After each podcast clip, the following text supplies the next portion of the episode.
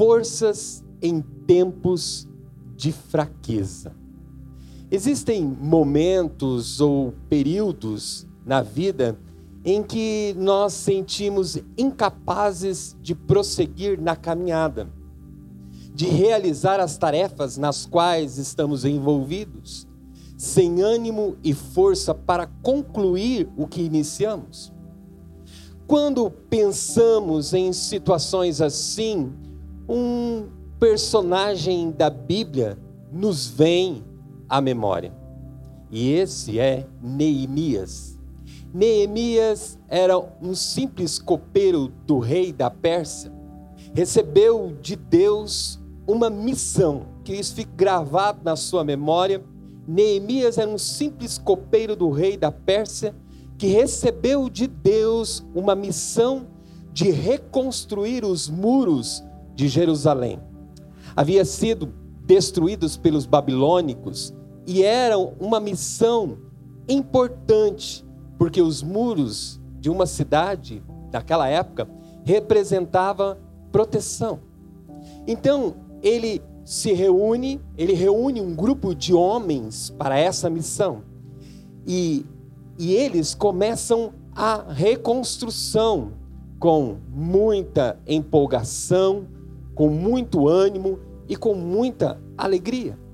Mas durante a construção vão surgindo muitos problemas, vão surgindo muitas dificuldades.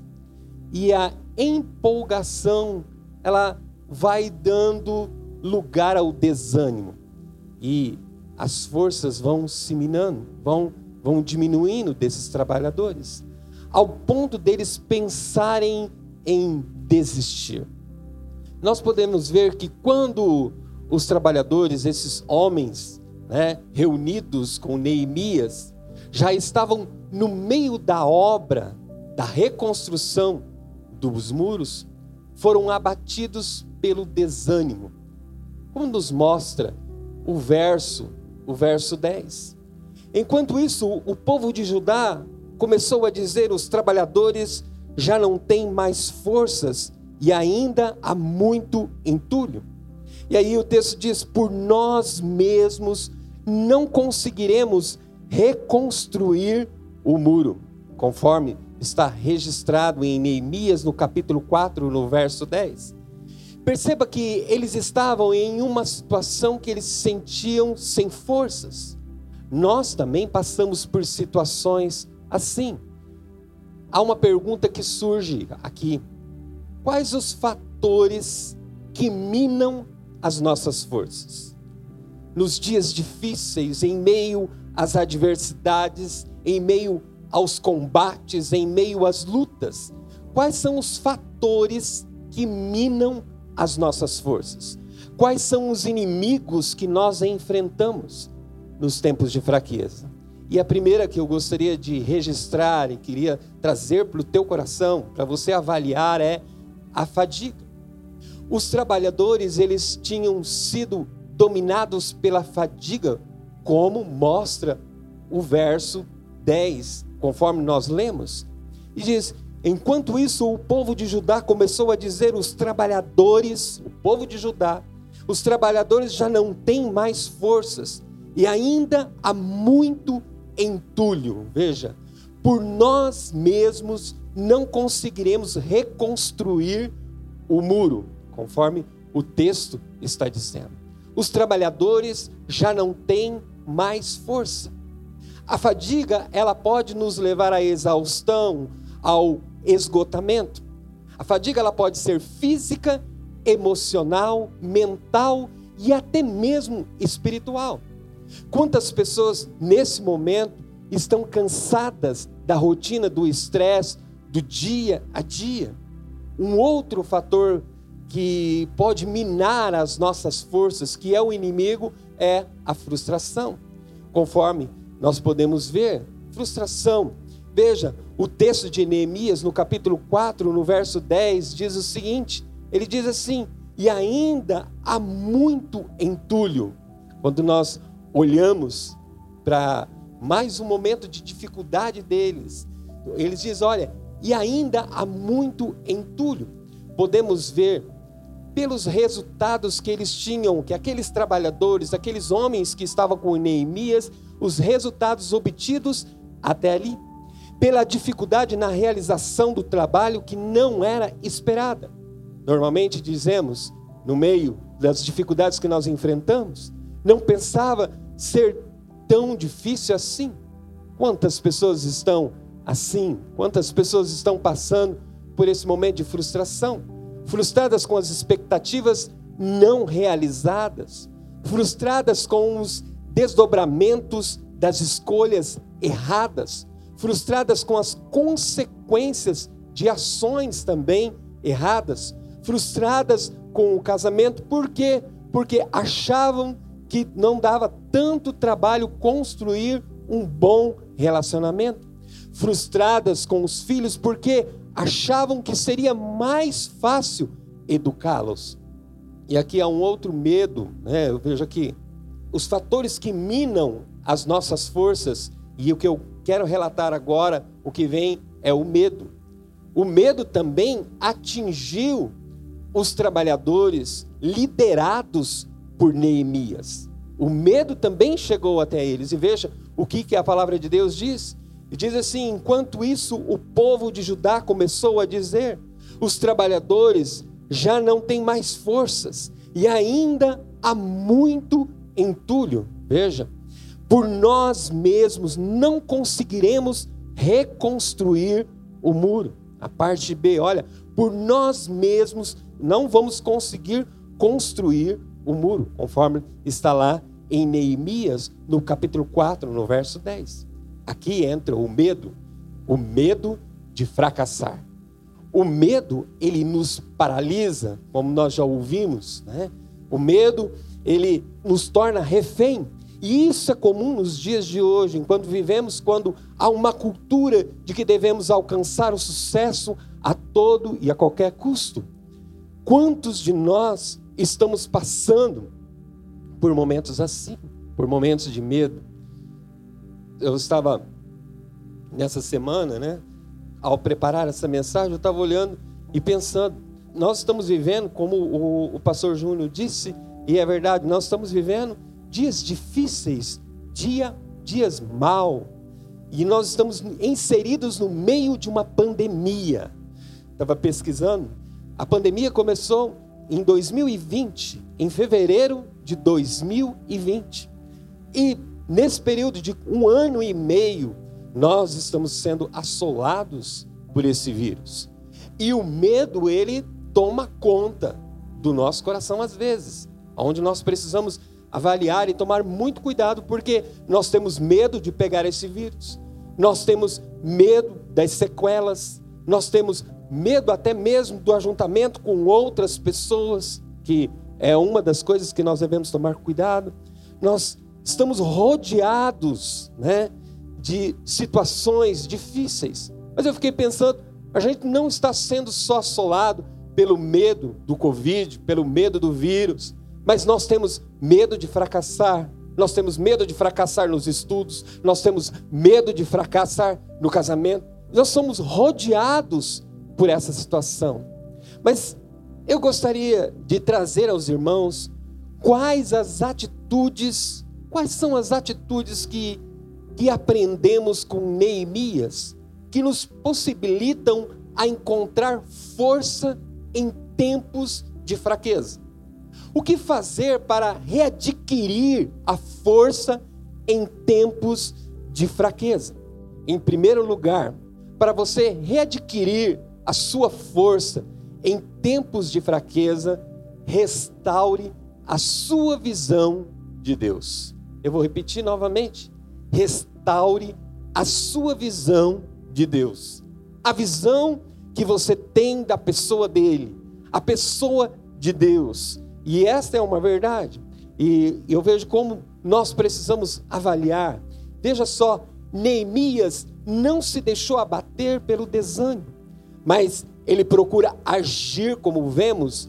Lá no verso 14, nós vamos poder olhar e avaliar. O texto diz assim: Fiz uma rápida inspeção. Imediatamente disse aos nobres, aos oficiais e ao restante do povo: não tenham medo deles. Lembre-se de que o Senhor é grande e temível. Lutem por seus irmãos, por seus filhos, por suas filhas, por suas mulheres e por suas casas. Olha o que o texto da palavra de Deus diz. Veja a atitude de Neemias. Duas atitudes necessárias estão envolvidas aqui, nessa verdade, nesse versículo. E o primeiro, precisamos redirecionar a nossa visão para Deus. Eu vou repetir de novo. Precisamos redirecionar a nossa visão para Deus. Precisamos colocar os nossos olhos em Deus. Veja, Neemias diz: não tenham medo deles. Lembre-se de que o Senhor, Ele é grande e Ele é temível. Necessitamos tirar os nossos olhos das dificuldades e colocá-las em Deus. Eu fiquei pensando, quando eu escrevi essa frase, eu voltei para ela e eu comecei a pensar, falei, nossa, essa é uma frase muito conhecida. Mas sabe, eu gostaria de dizer para você, nós precisamos tirar os nossos olhos das nossas dificuldades, nós devemos colocar os nossos olhos em Deus. Nós estamos vivendo dias maus, é certo. Nós enfrentamos lutas e batalhas todos os dias, mas o nosso olhar sempre Deus está nos ensinando a focar na pessoa dele, a focar nele. Eu achei interessante que nessa semana eu estive na UTI, né? E é uma das coisas que na minha experiência pastoral, no cuidado pastoral que eu tenho como pastor, minha função nessa igreja, fui fazer uma visita na UTI nessa semana e quando eu estava subindo de uma pessoa muito querida da igreja, uma pessoa que eu amo muito, fui pastor dela há muitos anos, né? lá na igreja do Requião, que é William, depois vim aqui para a igreja central.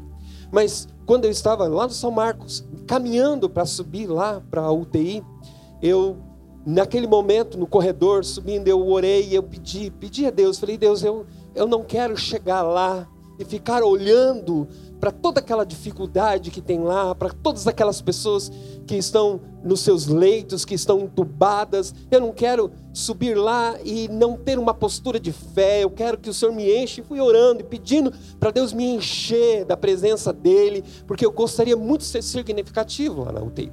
E eu lembro que eu cheguei lá e eu deparei com toda aquela cena e fui bem próximo do William e orei com ele. Ele, ele estava sedado mas sabe, irmãos, eu orei, depois de orar eu li a palavra, depois eu comecei a cantar lá no ouvido dele, dali um pouco o enfermeiro chegou perto de mim lá, comecei a cantar alguns hinos e fiquei por volta de 40 minutos ali.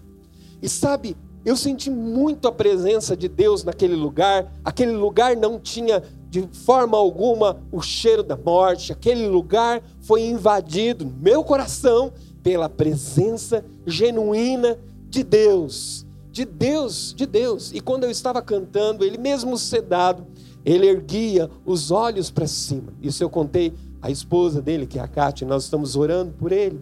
Sabe, como nós precisamos relembrar do caráter de Deus. Quem é o nosso Deus de fato? Quem ele é de fato? O caráter dele, que o nosso Deus não muda, independente do que nós estamos vivendo, independente da pandemia, independente do cenário político, independente das circunstâncias adversas que nós estamos vivendo. E eu gostaria de deixar isso bem claro para você.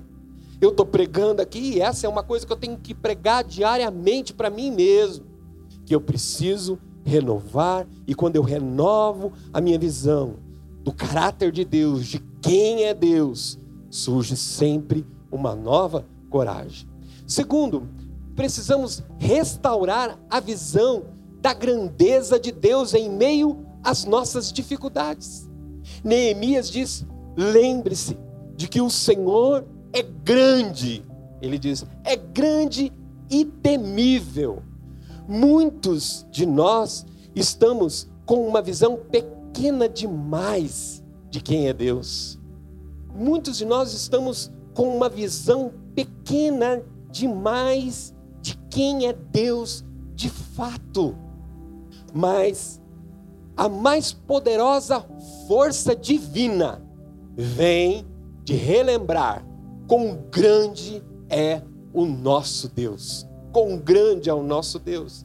Leia comigo o texto de Deuteronômio, no capítulo 10, no verso 17. O texto diz assim: Pois o Senhor, o vosso Deus, é o Deus dos deuses, é o Senhor dos senhores, o Deus grande, poderoso, terrível, que não faz acepção de pessoas e nem aceita recompensas. Veja o que o texto diz: o texto diz, pois o Senhor, o vosso Deus, é o Deus dos deuses, Ele é grande, Ele é grande. Leia também comigo que está registrado em Apocalipse, do capítulo 1, no verso 8, diz: Eu sou o Alfa e o Ômega, diz o Senhor Deus, o que é, o que era e o que há de vir, o Todo-Poderoso. Olha o que o texto está dizendo. Creia nessa verdade. Em meio a tudo que você está vivendo, em meio a todas as suas dificuldades. E veja o que o apóstolo Paulo diz no texto de 2 Coríntios, né? É um texto muito conhecido de nós. Ele diz: "E é Deus poderoso para fazer que lhe seja acrescentada toda a graça, para que em todas as coisas, em todo o tempo, tendo tudo o que é necessário, vocês transbordem em toda boa obra. Olha que texto maravilhoso, meus irmãos, da grandeza de Deus. Veja, veja a carta aos Efésios, também ela relata sobre a grandeza do nosso Deus. Veja o que, que o texto diz. Aquele que é capaz de fazer, olha o que o texto está dizendo, infinitamente mais do que tudo o que pedimos ou pensamos de acordo com o seu poder que atua em nós, em você que está aí em casa. A Ele seja a glória na igreja em Cristo Jesus por todas as gerações, para todo o sempre. Amém. Ó, a grandeza, a grandeza do nosso Deus, com a visão renovada Veja só, com a visão renovada, renova-se também a esperança. A esperança e, consequentemente, a força. A força que nós precisamos nos momentos de dificuldades da vida. Lembre-se que a nossa esperança está no Deus Todo-Poderoso. Por isso temos forças em tempos de fraqueza. Restaure a sua visão de Deus. Restaure a sua visão de Deus. É. Relembre quem Deus é. Lembre-se que um dia você rendeu teu coração a Ele. Sabe por quê? Porque você teve uma visão, uma visão clara de quem Deus é na sua vida. Por isso que você se rendeu a Ele. Eu vejo que esses momentos que nós estamos vivendo, momentos difíceis que nós estamos vivendo, não estou querendo aqui dizer somente esse momento da pandemia, mas não de tudo, de tudo que nós estamos vivendo. A Bíblia diz que no mundo nós teríamos aflições, mas a palavra de Deus diz assim: tem de bom ânimo, porque eu já venci todas elas. Mas nós precisamos restaurar esta visão que nós temos da pessoa de Deus. Em segundo lugar, para você readquirir suas forças em tempos de fraquezas, reafirme a sua confiança em Deus. Eu queria que você, aí na sua casa, agora, neste momento, eu queria que você colocasse a mão sobre o seu coração e eu queria que você repetisse essa verdade comigo. Reafirme a sua confiança em Deus. Reafirme a sua confiança na pessoa dele. Deposite toda a sua confiança nele. Neemias já havia começado a enfrentar a oposição e o desencorajamento. Mas sabe, é interessante que quando você, e eu peço a você que durante a semana, você pega o capítulo inteiro de Neemias, capítulo 4. Lá você vai ver que Neemias, além de todo o momento difícil que eles estavam vivendo para reconstrução daquele muro, eles começaram a enfrentar a oposição. As pessoas começaram a desencorajá-los. As pessoas diziam: vocês estão subindo esse muro aí, ó, basta uma raposa subir aí, esse muro vai abaixo. E eu, trazendo para os nossos dias de hoje, quantos opositores nós enfrentamos? Quantas pessoas, às vezes, nós enfrentamos que vêm nos desencorajando? E Neemias, ele também enfrentou isso. E nós podemos ver, veja comigo, que Neemias, ele agora, ele usa a arma arma da oração. Veja, ele não se contamina, ele não se deixa levar por aquilo que eles estavam dizendo dele. E a oração é essa: ouve-nos, ó Deus, pois estamos sendo desprezados. Faz cair sobre eles a zombaria, e sejam eles levados prisioneiros como despojo para uma outra terra. Veja, Neemias ele continua, lá no verso 20, ele diz o seguinte: Do lugar de onde ouvirem o som da trombeta, junte-se a nós ali. O nosso Deus lutará por nós. Eu vou repetir de novo. Neemias diz: O nosso Deus lutará por nós. Em tempos de fraqueza, nos ensinam a superar a nossa fadiga, frustração e medo, e isso gera uma nova fé e uma confiança na pessoa de Deus. Essa é uma outra frase. Deus lutará por você. Deus sempre lutará por você. Creia nisso. Sabe?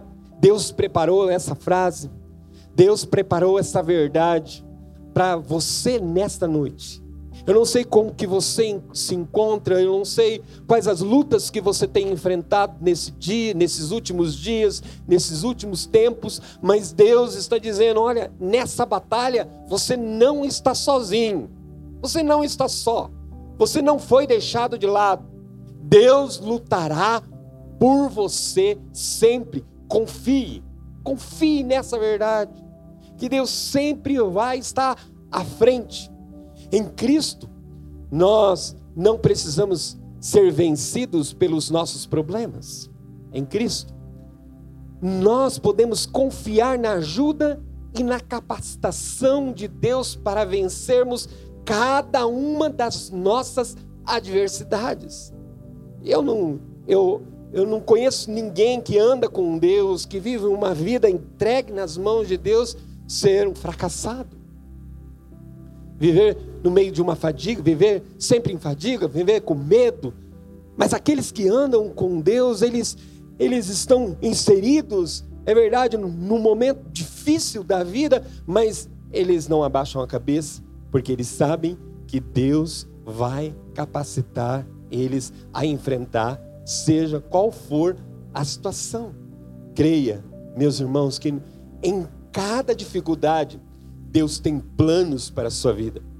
Deus tem propósito para você em cada uma das adversidades, em cada um dos seus sofrimentos. E eu vejo que tem um, eu vejo que como nós precisamos como nós precisamos crer nisso nesses dias. Como nós precisamos avaliar essa verdade como nós precisamos redirecionar os nossos olhos para Deus, mas como nós precisamos colocar a confiança em Deus, independente do cenário que nós estamos é, vendo, independente do momento que nós estamos inseridos. Um grande filósofo cristão, eu fui impactado com essa frase dele. Ele diz assim: Você que vive para frente, passará a entender o que ficou para trás. E quando eu olhei para essa frase, você que vive para frente passará a entender o que ficou para trás. E eu coloco você, eu, você que estamos vivendo numa jornada pela fé, que estamos inseridos com Deus, sabe? Nós que vivemos com esse olhar direcionado para Deus, com essa confiança nele, sabendo que Ele está à nossa frente, você que vive para frente passará a entender o que ficou lá atrás. O que ficou lá atrás. Sabe, quando eu olho para a vida, quando eu avalio a minha vida, nesses anos todos andando com Deus, nesses anos todos de ministério, né? na minha casa, como marido, como pai de dois filhos. Quando eu olho para todos os acontecimentos da minha vida, eu vejo que quando eu direcionei os meus olhos para frente, quando eu depositei toda a minha confiança na pessoa de Deus, sempre Deus deixou uma experiência linda, uma revelação clara da pessoa dele para minha vida como eu e você, nós precisamos olhar para Ele. Então, você pode continuar a sua caminhada, e quando lá na frente olhar para trás, você verá como Deus foi com você, como foi abençoado através das dificuldades que você enfrentou nessa caminhada, passo a passo com Ele esse andar diário com Ele. E quando você olha para trás, você vê, nossa, olha, olha as coisas que Deus fez. Olha as coisas lindas que Deus fez. Como nós precisamos, neste momento, nós estamos vivendo, resgatar esta verdade.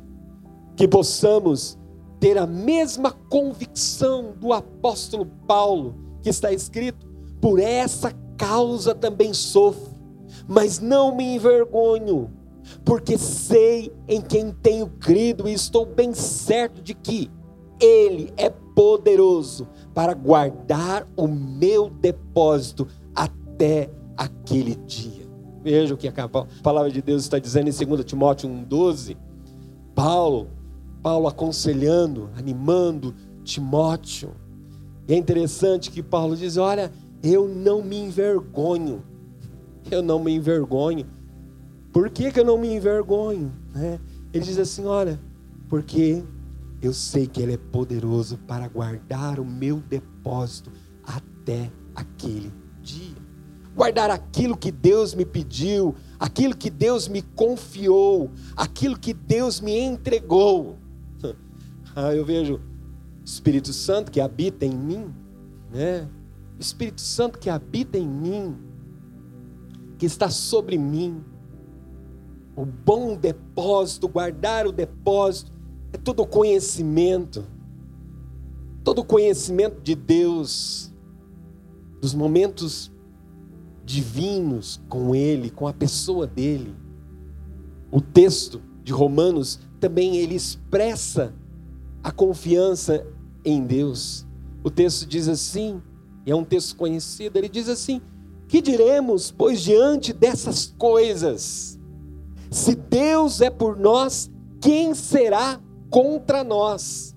É muito bom a gente ficar com a parte B do versículo. Se Deus é por nós, quem será contra nós? Mas eu fiquei pensando na parte A desse texto que diz assim: que diremos, pois, diante destas coisas, dessas coisas que está se referindo, diante dos sofrimentos, diante das perseguições, diante das lutas, diante dos medos, que diremos diante dessas coisas?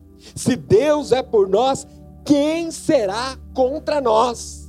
Quem será contra nós? Eu não preciso temer. Sabe por quê?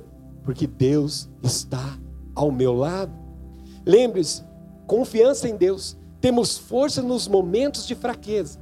Reafirme a sua confiança em Deus, a sua confiança em Deus. Sua confiança na pessoa dele, que ele é poderoso que Ele está sempre, sempre, sempre ao meu lado. A Bíblia diz: No mundo tereis aflições, mas tem de bom ânimo. A palavra de Deus diz: Sabe por quê? Ele diz assim: Eu já venci para você, cada uma delas. Para finalizar essa mensagem, tome a seguinte atitude mesmo em meio às dificuldades, persevere até o fim. Persevere até o fim. Não permita que nada, nada roube você, tire o foco seu da pessoa de Deus. É muito triste, mas desses momentos difíceis que nós estamos vivendo, eu vejo quantas pessoas perdendo a fé. No meio das dificuldades. Quantas pessoas dizendo: Olha, pastor, eu não, não dá mais. Quantas pessoas? Essa semana eu me encontrei com, com um pai que tinha, que tinha sepultado no hospital com Covid, o pai e o filho, e ele tinha. E o filho acabou falecendo. E ele ficou. Lá na visita, nessa visita que eu fiz a ele, ele, ele me dizendo, né, do sofrimento, do luto, da perca do filho. E sabe lá, naquele quarto, eu chorei com ele, vim embora chorando. E eu fiquei pensando, Deus, se não for o teu Espírito Santo, se não for o Senhor, a gente perde. Se nós não estivermos focados em Ti, nós podemos perder a fé. Mas como os nossos olhos estão em Ti, nós não perdemos a esperança.